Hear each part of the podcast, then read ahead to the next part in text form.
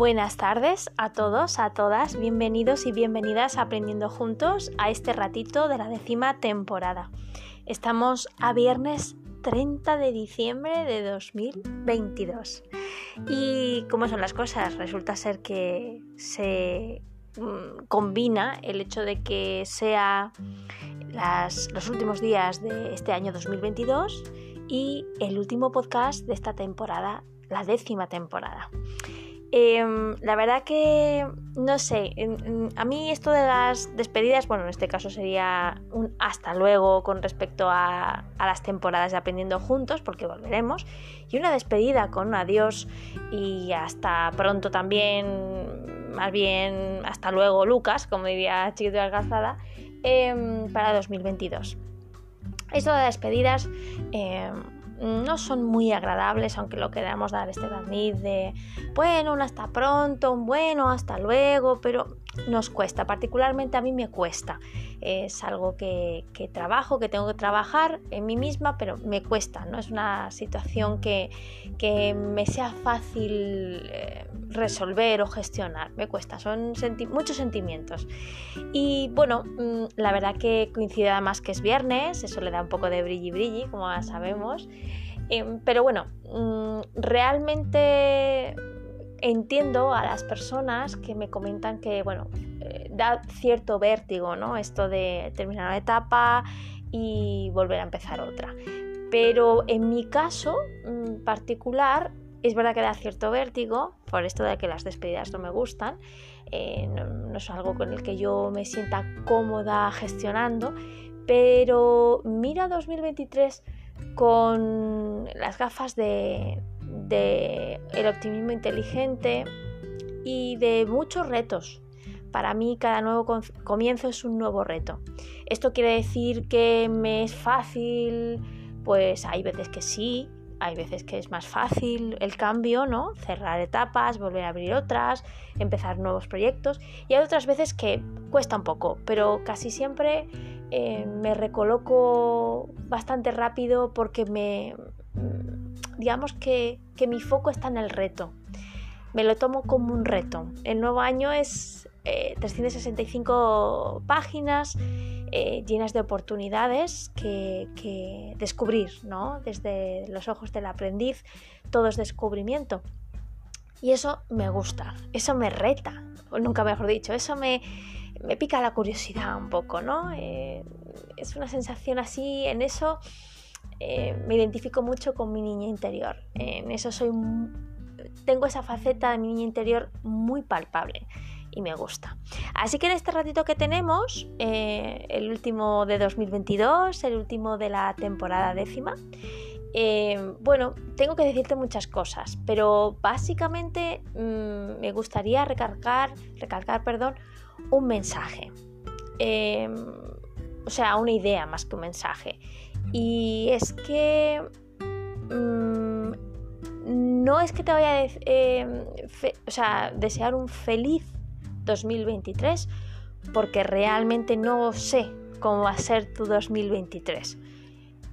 Me gustaría que fuera muy feliz, eso sí, me gustaría, desearía y esperaría que fuera muy feliz para ti y para los tuyos. Pero sobre todas las cosas, como entiendo la felicidad como un proceso que abarca muchísimas cosas, eh, te voy a desear un 2023 sereno, calma, calmo, porque creo que es desde la serenidad, desde la reflexión, desde el tiempo de calidad para uno mismo y para los demás, donde podemos saborear mejor esos destellos de felicidad que, pasan cotidianamente. Aunque nosotros a veces por las prisas, eh, por este frenesí de vida que llevamos y de responsabilidades, se nos pasa por alto. Pero están. Y se ven desde la serenidad. Entonces te deseo desde ya que si este 2022 no ha sido un año muy de calma, porque entiendo que no, no lo haya sido, no te apures. Tenemos horas, nos faltan horas para volver a empezar un nuevo libro titulado 2023 y subtitulado Lo que tú lo que tú veas. O sea, me refiero a que tú lo vas a subtitular. Y ojalá que en ese subtítulo, en ese prólogo de ese libro imaginario de las 365 hojas y oportunidades de 2023, encuentres entre ellas las palabras serenidad, resiliencia, esperanza. Me encantaría que también aparecieran asertividad, me encantaría también que aparezca autocuidado, eh, amistad, por supuesto, cooperación, compasión y slow. Me encantaría que apareciera la palabra pausa y reflexión. Todo eso, todo esto me gustaría, porque me gustaría y me, me gusta que sea parte de mi vocabulario para, para enfrentar y para gestionar la vida. Así que no te muevas. Esto era la introducción, como sabes que me gusta esto de dialogar al principio un poquito y te invito a que juntos y juntas podamos descubrir el tema que tengo preparado para este último podcast de esta décima temporada. No te muevas, vuelvo enseguida.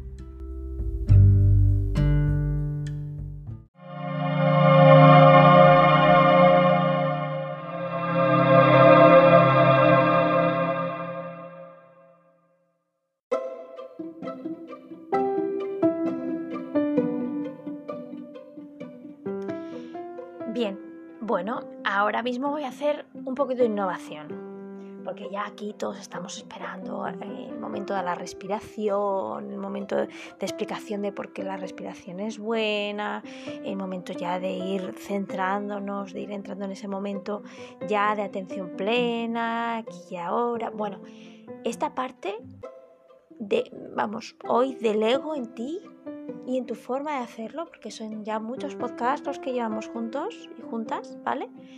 Y tú ya sabes perfectamente lo de la respiración, el aquí y el ahora, el abrir el corazón, la mente, la escucha activa, todas estas cosas que ya, estos aspectos que ya hemos ido compartiendo, hemos ido recordando y practicando en estos ratitos y que ya forman parte de este preludio que supone compartir este podcast contigo en lo que creamos realmente un momento de paz. Realmente lo que intentamos es lo que intento, y, yo sé que las colaboradoras y los colaboradores también lo intentan, es llevarnos a un momento, a un refugio de paz en el que realmente podamos sentirnos cada uno con cada uno, con uno mismo, con una misma. Y qué bonito es ese reencuentro, ¿no? El decir, uy, en mi caso, ¿no? Uy, Esther, mira que todo el día está corriendo, ¿eh? Pero ahora, ahora estás aquí, estás contigo misma y, te reencuentras y te reconoces, ¿no? Que a veces se nos olvida en estas cosas que tenemos que hacer tan importantes y tan urgentes todos los días, ¿no? Se nos olvida, a veces nos dejamos a nosotros mismos, a nosotras mismas, como detrás, ¿no? Como si fuera una carrera y nos, nos diéramos la vuelta, ¿no? Y dijéramos, ¿y nuestra sombra dónde está? Y la viéramos ahí detrás, a cierta distancia, ¿no? Corriendo pero que no nos alcanza. Bueno, pues en estos momentos, estos momentos de respiración nos ayudan a, congeniar ¿no? esa, esa parte racional que somos nosotros y nosotras con nuestra parte de esencia personal del ser y el sentir, ¿no? Y, y, ese reencuentro es muy saludable y muy recomendable que lo hagas cada día. Nosotros no estamos cada día, o sea, me refiero a aprendiendo juntos, aunque sí, porque puedes escuchar todos nuestros podcasts de todas eh, las temporadas pasadas, eh, casi casi uno por día y tendrías para todo el año, ¿eh? Y, de esa manera sí podríamos estar, eh, digamos, recordar y reencontrarnos de esta manera todos los días, pero hay veces que no se puede. Entonces, bueno, pues estos momentos este momento de respiración consciente nos vienen bien, bien, para reencontrarnos y reconocernos de nuevo en un ratito al día. Bueno, ¿qué vamos a, ver hoy? Eh, bueno, pues vamos a empezar con un cuento. Ay, que nos gustan los cuentos. ¿De acuerdo? Es un cuento que se titula, lo tengo aquí, El hada de Año Nuevo. El hada de Año Nuevo. Es un cuento navideño norteamericano que aparece en una web que ya conocemos y que nos gusta mucho, que es la web de guiainfantil.com. Dice, Juan y Matías eran dos hermanos de 7 y 8 años, pero eran muy diferentes. Juan era amable y muy estudioso. Matías tenía un carácter más rebelde. Un día de diciembre, mientras jugaban, se les apareció un hada. El hada les dijo, he venido a traeros un regalo de Año Nuevo. Aquí tenéis unos libros. Cada hermano cogió uno de los libritos, pero resulta que estaban en blanco como la nieve. No había nada escrito. Juan, que era muy agradecido, se puso muy contento y le dio las gracias al hada. Pero Matías refunfuñó.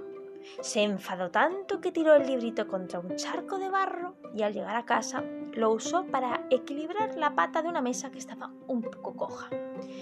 Pasó un año entero y de nuevo apareció el hada. Esta vez les pidió que les enseñaran los libritos que les había entregado el año anterior. El libro de Juan estaba como nuevo, el libro de Matías todo sucio. Entonces les dijo que echaran un vistazo a las hojas de los libros. El cuadernillo de Matías estaba lleno de borrones. No se entendía nada. Sin embargo, las de su hermano estaban llenas de hermosas letras de oro. Matías le dijo a Helada, todos esos borrones son de los momentos en los que no te portaste bien con los demás. Cuando discutiste con tu hermano, cuando pegaste a tu amigo, cuando desobedeciste a tu madre. Tu hermano, sin embargo, ha sido bondadoso y por eso su libro está escrito con letras de oro. Juan, las letras de oro son por cada vez que diste un beso a vuestra madre o cuando le dejaste tus juguetes a tu hermana o a tu hermano, aquel día que ayudaste en clase a tu compañero o ese otro en el que ayudaste a cruzar a un anciano. Juan quería quedarse con su libro. Era tan bonito, pero el hada dijo que no se podía, porque aquellos libros tenían que ir a la biblioteca del Padre Tiempo, quien anotaba cada año qué niños habían sido buenos y cuáles habían portado mal. A cambio, el hada les ofreció dos libros nuevos, ambos con las páginas en blanco. Matías había aprendido la lección y prometió al hada que su libro estaría lleno de letras doradas el año siguiente. Juan aseguró que intentaría mejorar más. El hada se despidió muy contenta de ellos con un feliz año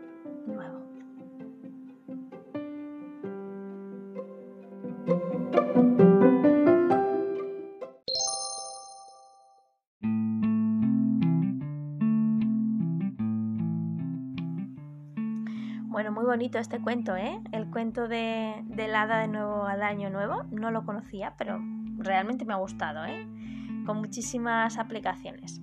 Bueno, pues ya más o menos estamos viendo que lo que estamos tratando es un poco esto de finalizar una etapa, empezar otra, cómo la vamos a empezar, el símil del libro en las hojas en blanco, etc. Pero hoy os traigo mm, algo un poquito más diferente. ¿No? Porque hablamos mucho de, final de año, ¿no? De cambio de año y tal. Pero realmente, ¿qué supone un cambio de año? Y vamos a profundizar un poquito en este aspecto eh, de la mano del recurso web de nationalgeographical.com. Nationalgeographicala.com, sí. En la sección de cultura, ¿vale? Eh, está publicado y actualizado en los días del 26 de diciembre de 2022 y 27 de diciembre de 2022 también, o sea que hace relativamente muy poco. Y dice así, ¿el cambio de año afecta a nuestra mente?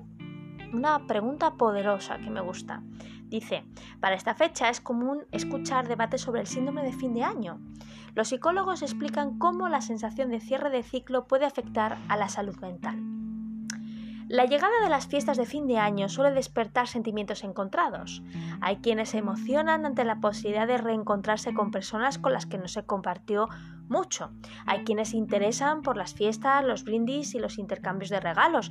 Y hay también quienes se sienten presionados por la idea del cierre de un ciclo y todo lo que esto significa.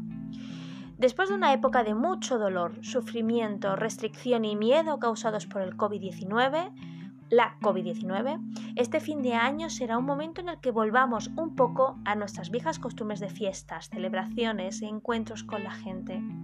Destaca el psicólogo Yuri Busin, especialista en neurociencia del comportamiento y profesor de la Universidad Presbiteriana Mackenzie de Sao Paulo, Brasil. Para Bushing, incluso para quienes no celebrarán el año nuevo en una fiesta, el 2023 puede significar esperanza de tiempos mejores, un sentimiento clave para la mente humana.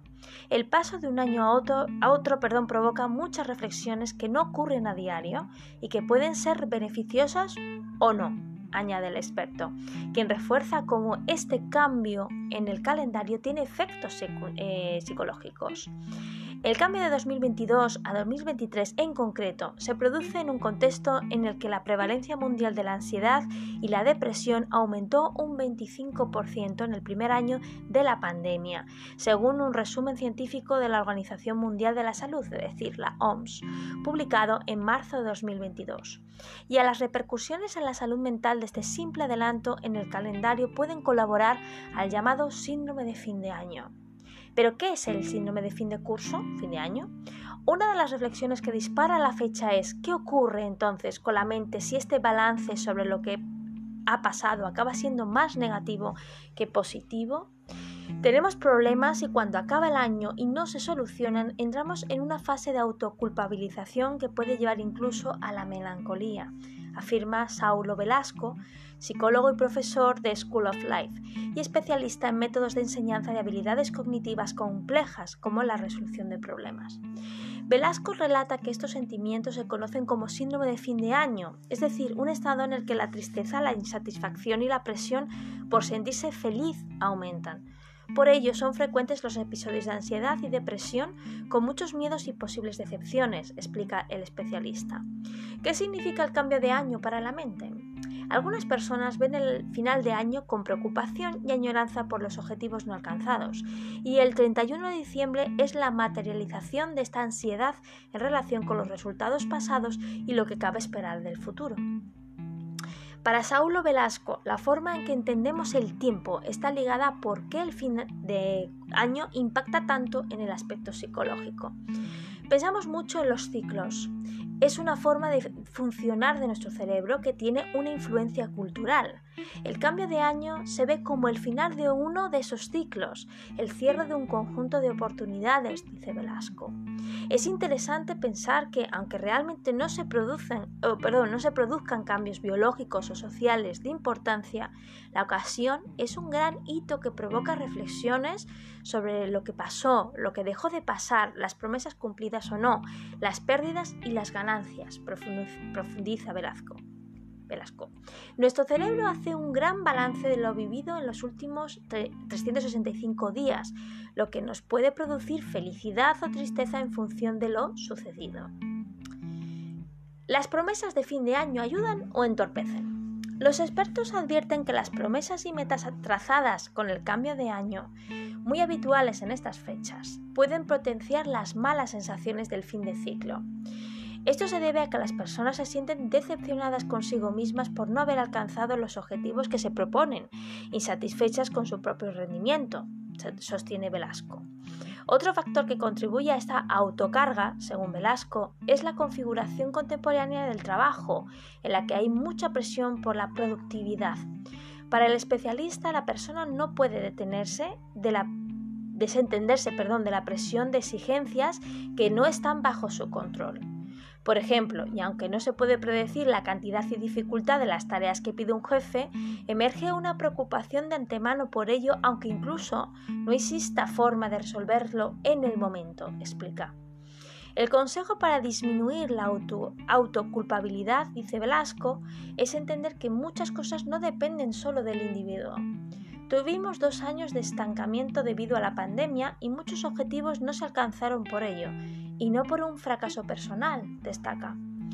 Bushing, por su parte, afirma que las expectativas poco realistas también son parte del problema a la hora de fomentar el síndrome de fin de curso. Empezar el año pensando que serás capaz de hacerlo todo diferente o mejor tampoco es la solución porque la gente suele fijarse metas inalcanzables y se decepciona cuando no las cumple. Por ello, los expertos recomiendan que para que el fin de año no provoque esta decepción, es necesario hacer ajustes de expectativas a la realidad y tener la claridad de que no todo está bajo control. Algunos consejos para evitar la presión de fin de año. Para Bushing, trazar objetivos más pequeños con el fin de alcanzar metas mayores puede ser de gran ayuda. Intenta trazarte objetivos que realmente puedas cumplir y realiza un seguimiento de los procesos.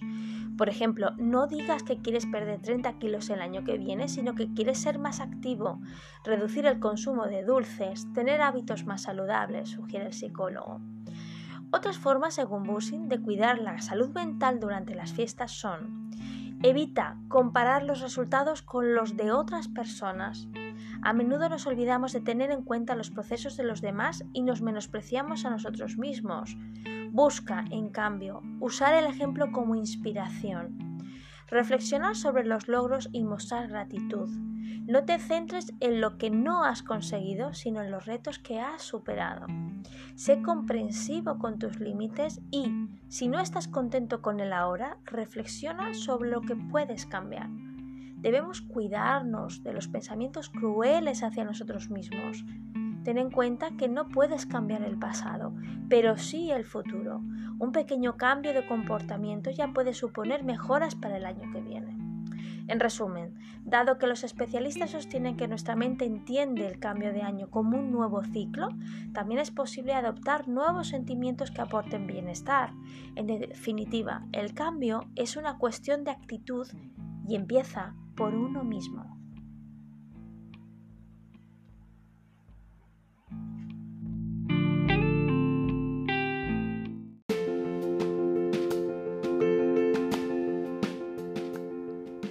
Bueno, un tema interesantísimo. Me vamos, cuando lo he leído me ha parecido muy curioso. No sabía que había un síndrome de fin de año. O sea, lo he descubierto y me ha parecido muy claro el artículo y, muy, la verdad que muy inspirador. Espero que, que a ti también te haya gustado, por lo menos te haya despertado ¿no? la curiosidad por seguir investigando. Bueno, pues hasta aquí llegamos en este ratito, hasta aquí llegamos en esta décima temporada y hasta aquí llegamos juntos y juntas a el final de 2022, porque mañana, aunque es 31, no estaré con vosotros, eh, no estaremos ya en aprendiendo juntos, pero sí ahora, que es lo que importa, el presente. Así que nada, decirte que ha sido un placer poder eh, caminar por esta décima temporada juntos y juntas, disfrutando a cada paso de lo que hemos ido aprendiendo y de lo que nos gustaría y nos gusta poner en práctica.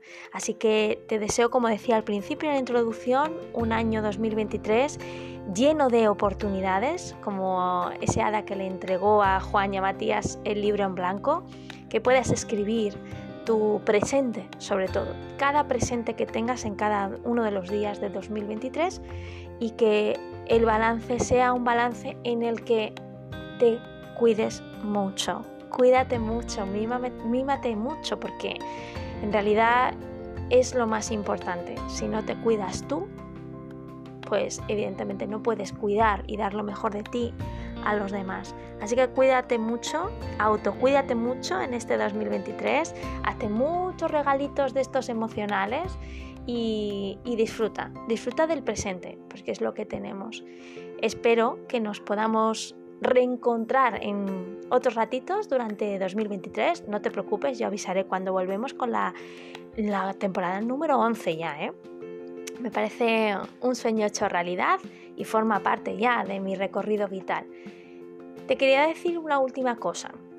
Antes de terminar este 2022, revisa, revisa tu mochila. Revisa tu mochila y no tengas miedo a apartar aquello que no te hace bien. No importa ir con la mochila más ligera. Es tu mochila y es tu camino.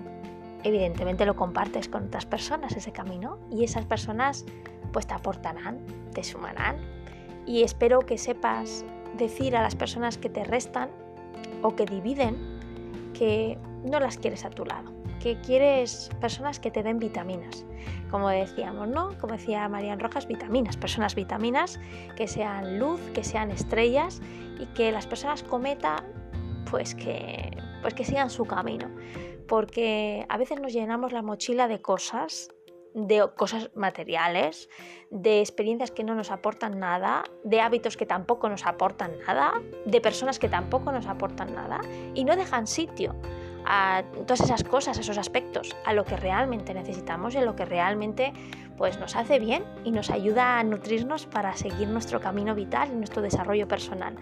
Así que bueno, antes de terminar 2022, te sugiero, siempre desde lo que es eh, una sugerencia benesterosa, a que puedas revisar tu kit benesteroso y también tu mochila vital y que lleves lo necesario, lo necesario para ser feliz en el proceso y sereno y serena a cada paso. Muchísimas gracias, un gracias de todo corazón en mayúsculas por este viaje personal y esta experiencia colaborativa que es aprendiendo juntos. Os deseo serenidad, os deseo esperanza y amor y deseo también que muy pronto nos podamos escuchar, nos podamos reencontrar en estos ratitos tan enriquecedores. Un besazo enorme, un abrazo enorme y hasta muy pronto.